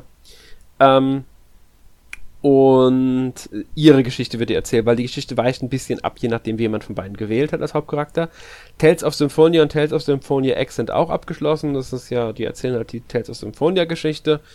Und Zestiria The Time of Guidance, das ist, wenn ich mich nicht ganz täusche, einfach das Spiel nacherzählt und Alicia's Episode ist der DLC, der den Epilog zum Spiel quasi bildet, nochmal erzählt. Ja. Und da, die sind alle abgeschlossen worden, muss man dazu sagen. Sind aber zum Teil nicht mehr unbedingt beim Verlag zu bekommen, also verlagsvergriffen. Das ist halt auch so ein Problem, leider. So viel dazu. Man muss dazu sagen, das sind jetzt ein paar wenige Manga. In Japan gibt es ähm, deutlich, deutlich, deutlich mehr Manga. Ähm, ich glaube, alleine zu Tales of Destiny gibt es vier oder fünf Manga-Reihen. Da merkt man mal, welches Spiel sehr beliebt war in Japan. Ja, gut, Tales of the Abyss hat noch mehr. Oder Tales of Xillia 2 hat etliche. Ich glaube, es gibt, glaube ich, nicht kaum eine Manga-Reihe, äh, kaum ein Spiel in Japan, das mindestens zwei oder drei Manga-Reihen bekommen hat. Ähm, und fast jede hat eine Vier-Koma-Reihe bekommen, wenn ihr Vier-Koma was sagt. Ähm, ich hatte mich damit vor kurzem mal beschäftigt, weil du es in irgendeinem Review mal verwendet hast. Es war irgendwie eine bestimmte Reihenfolge von Panels, nicht wahr? Ja, es ist vier Komma steht genau, es ist quasi vier Panels, kann man sagen. Das sind Manga, die sind relativ einfach aufgebaut. Du hast eine Seite und es sind vier Panels, die untereinander sind einfach nur ähm, im Normalfall. Und diese vier Panels erzählen zusammen ich will nicht sagen eine Geschichte, weil die Geschichte kann auch im ganzen Kapitel weitergehen und sogar auch im weiterlaufenden Band. Aber im Normalfall hast du bei vier Koma es so, dass diese vier Panels zusammen eine Szene ergeben und auch am Ende eine Pointe haben. Das letzte Panel, also du hast dann einen ganz klaren Aufbau. Es beginnt etwas, es passiert etwas und dann am Ende kommt im vierten Panel die Pointe dazu. Es ist halt oft Comedy, witzig und so weiter. Es gibt einige großartige vier Koma Manga. Ähm, die ich wirklich, wirklich äh, gerne lese auch. Zum Beispiel, jetzt muss ich gerade überlegen, was ich da in letzter Zeit gelesen habe und auch auf Deutsch erhältlich ist, kann ich leider gerade kein Beispiel nennen, weil mir doch ähm, äh, hier Jojo Mangaka äh, Nosaki-kun zum Beispiel ist so ein äh, 4-Manga, der auf Deutsch erscheint. Das nur so als Beispiel. Also sowas ist wirklich zum Teil sind die wirklich lustig, sind halt zum Großteil Comedy und äh, jetzt mhm. nicht unbedingt eher seichtere Kost, wobei seicht ist das falsche Wort. Ich denke mal, man versteht, was ich meine. Ja. Ja. Ähm, von davon gibt es zum Beispiel von den äh, meisten, ich glaube sogar von fast allen ähm, Tales of Spielen gibt es mindestens eine Fikoma-Reihe. Und etliche andere auch, die halt entweder die Story nacherzählen, eine Nebenstory erzählen oder mit den Charakteren weitere Geschichte erzählen oder sonst irgendwas. Ja. ja. So viel zu den ähm, Sachen außerhalb der Tales of Spiele-Reihe. Ja, ich würde aber sagen, damit sind wir dann auch schon mit dem Thema fast durch. Mhm.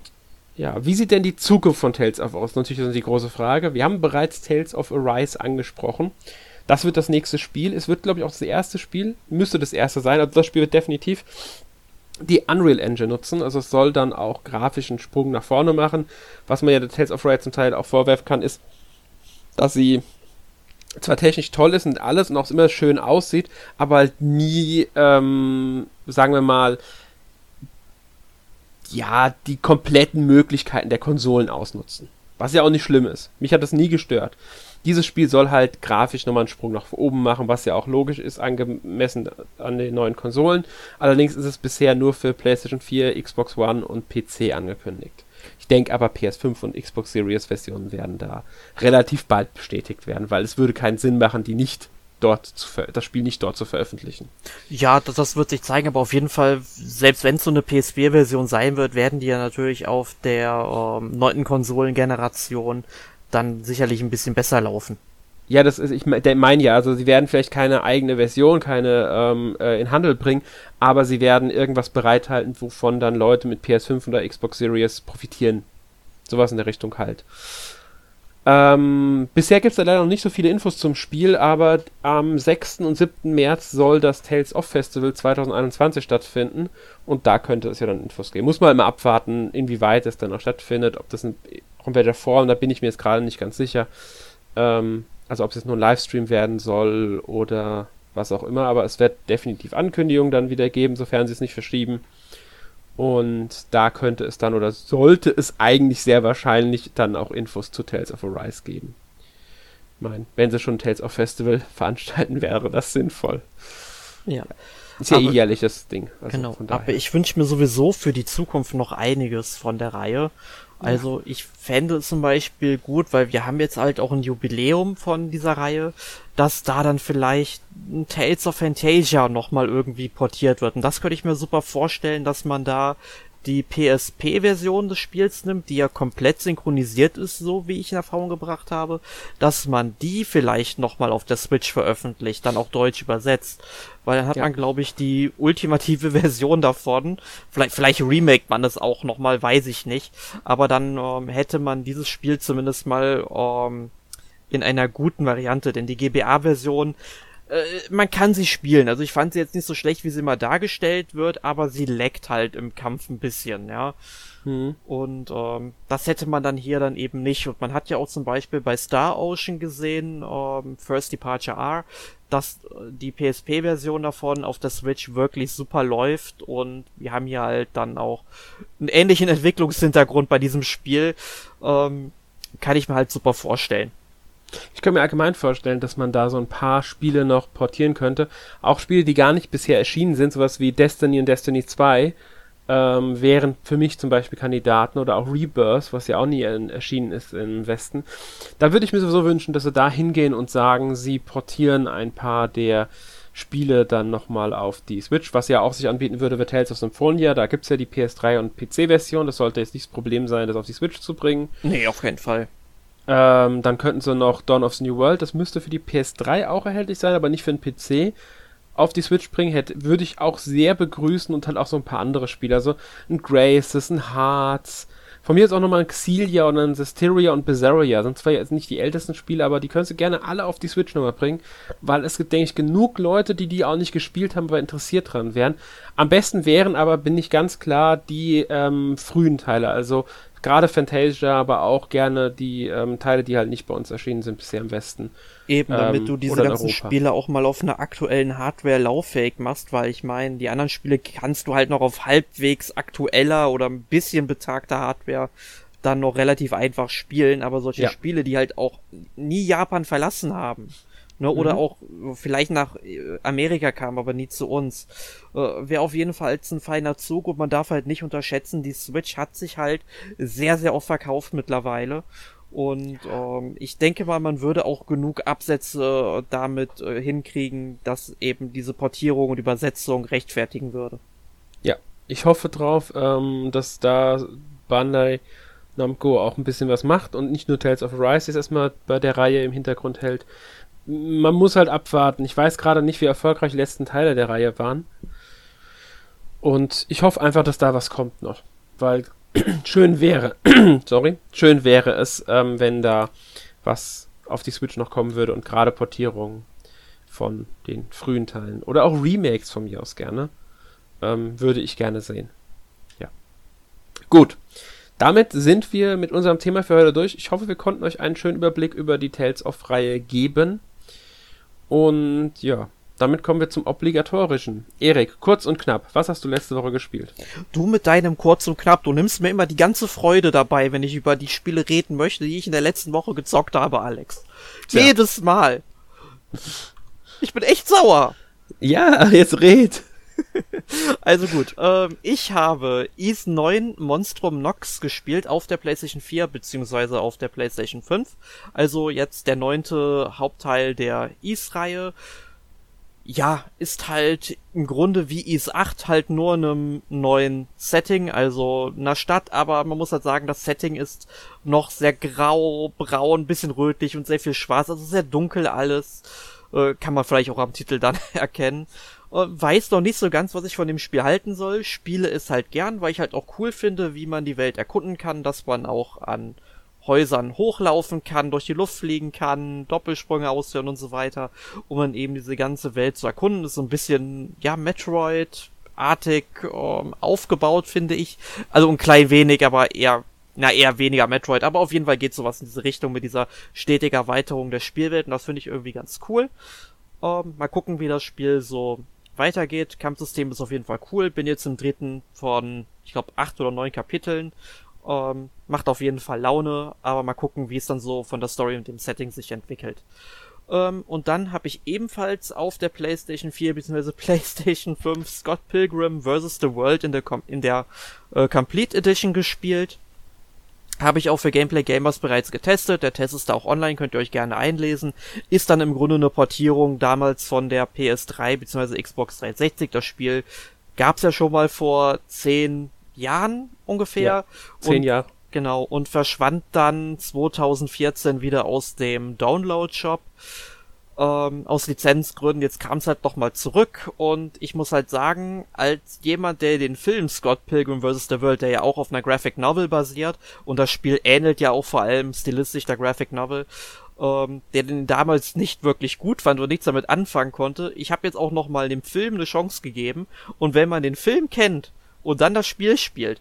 Man merkt so viele Anspielungen auf einmal und dann ist das Spiel umso witziger. Aber trotzdem kann man das Spiel, das ist halt so ein Beat'em Up auch, äh, man kann auch deutlich Spaß damit haben, wenn man eben Film oder die Vorlagen, wie gesagt, nicht kennt.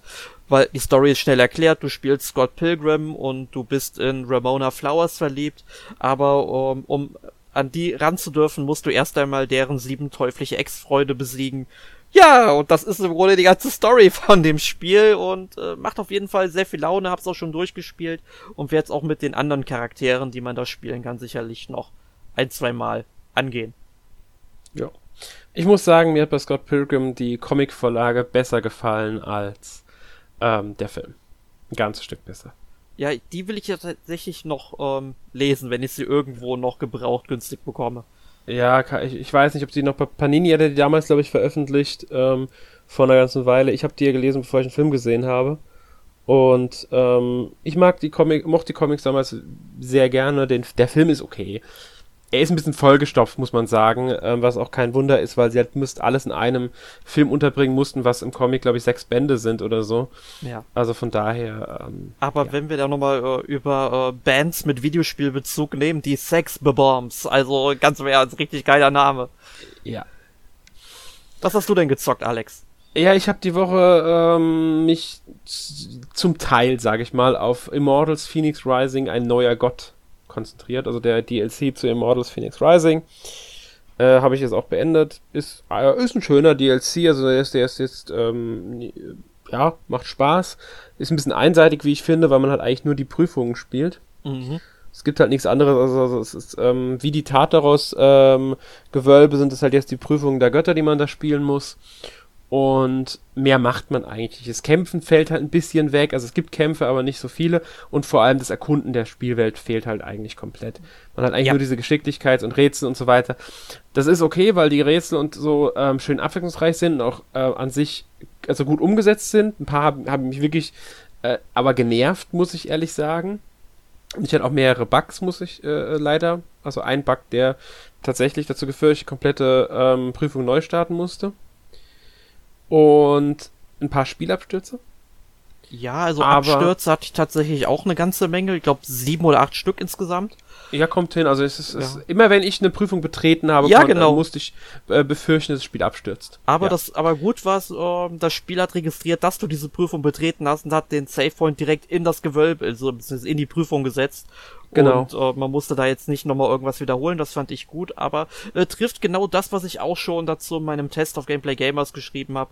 Äh, vor allem fehlt mir halt, dass man den Olymp, das ist ja diese neue Hubwelt, ähm, dass es da eben dass man die im Grunde nicht erkunden braucht, ja. Und das finde ich ja. halt sehr schade, hätte man mehr draus machen können. Man kann nur ein paar Kristalle finden, mit denen man halt seine Waffen verbessern kann und seine Rüstung, aber auch Kaum das Kämpfe ist, macht halt nicht viel Sinn.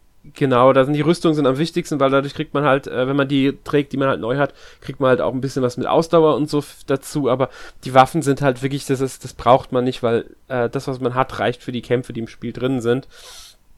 Ähm, ist ein bisschen schade, hätte mehr sein können. Ich hoffe, auf die, ich hoffe, die nächsten DLCs werden da ein bisschen umfangreicher, gerade in der Hinsicht, weil das ja auch mal komplett anders ist. Da spielt man auch nicht bei Phoenix dann. Trotzdem ist es ein, keine Frage, ein gelungener DLC, der auch ordentlich Spielzeit bietet. Ich würde sagen, so um die 14 Stunden ja, braucht man dafür. Ähm, und man kann es vielleicht auch schneller schaffen, je nachdem, wie gut man ist. Ähm, ja. Hängt euch auf, ob man alles sammeln will. Also alle ähm, Gegenstände, die man auch, Kisten und so, die man in den Prüfungen noch holen kann. Aber für die, die noch ein bisschen mehr von dem Spiel wollen und gerade die Prüfung, also die, die Tartaros-Gewölbe mochten, ist der DLC definitiv geeignet. Ja. Gut. Das war's dann aber auch. Nächste Woche haben wir im Podcast Nummer 370 35 Jahre The Legend of Zelda. Wir werden alt. Ja, wir werden alt. Ich meine, äh, man muss dazu sagen, das ist noch ein bisschen vor dem Jubiläum. Das Jubiläum von Zelda ist ja erst am 21. Februar. Aber wir werden das halt schon mal besprechen und äh, halt ein paar Tage früher dran sein, wenn wir dann das 35 Jubiläum feiern. Aber ja, es ist Jubiläumszeit bei Zelda. Ich bin mal gespannt, ob Nintendo da demnächst dann auch mal wieder was dazu bringt. Ja. Würde ja. mich auf jeden Fall freuen, wenn da nochmal was käme, so. Ach, ich, ich, ich, ich sag da lieber nix so laut, weil es kommt ja sowieso nicht. Äh, aber wäre cool, wenn Nintendo da ein bisschen mehr als Breath of the Wild 2 in der Hinterhand hätte. Ja, und Breath of the Wild 2 wird ja noch ein bisschen auf sich warten lassen. Also Eben. Also ich hoffe, dass da jetzt eigentlich kurzfristig auch irgendwas ansteht, aber man muss abwarten. Genau. Ja. Nächste Woche haben wir vielleicht dazu sogar schon was zu sagen im Podcast, weil vielleicht Nintendo uns bis dahin ja überrascht. Mit einer Nintendo Direct. Ja, ja, bei Mario haben sie auch eine gebracht zum 30. Vielleicht machen sie es bei Zelda zum 35. von Mario, letztes Jahr im September. Vielleicht kommt es bei Mario, äh, bei Zelda ja auch so kurzfristig, zwei Wochen vorher. Ja, bei Mario auch. Das wäre jetzt ungefähr der Zeitraum. Ja, man sollte niemals nie sagen, aber genau. momentan genau. es ist halt eine schwierige Situation mit Corona und so weiter, ja. aber uh, trotzdem, um, Nintendo hat sich da auch schon vorher irgendwie schon ein bisschen zurückgezogen von den uh, Directs. Aber für solche Anlässe nutzen sie sie trotzdem immer noch. Immer. Also für, gerade bei solchen Ansätzen nutzt Nintendo das noch. Und deswegen, also ich hoffe drauf, aber man muss halt abfahren, ob wirklich was kommt. Vielleicht kommt auch nur einfach eine Ankündigung über Twitter oder äh, Facebook, also Social Media und so weiter. Ähm, auf YouTube ein Trailer. Wäre aber auch in Ordnung. Würde ich jetzt auch nicht äh, sagen, das ist jetzt super schlimm, wenn sie das machen würden. Hauptsache, sie bringen irgendwas zum Jubiläum. Mhm. Gut.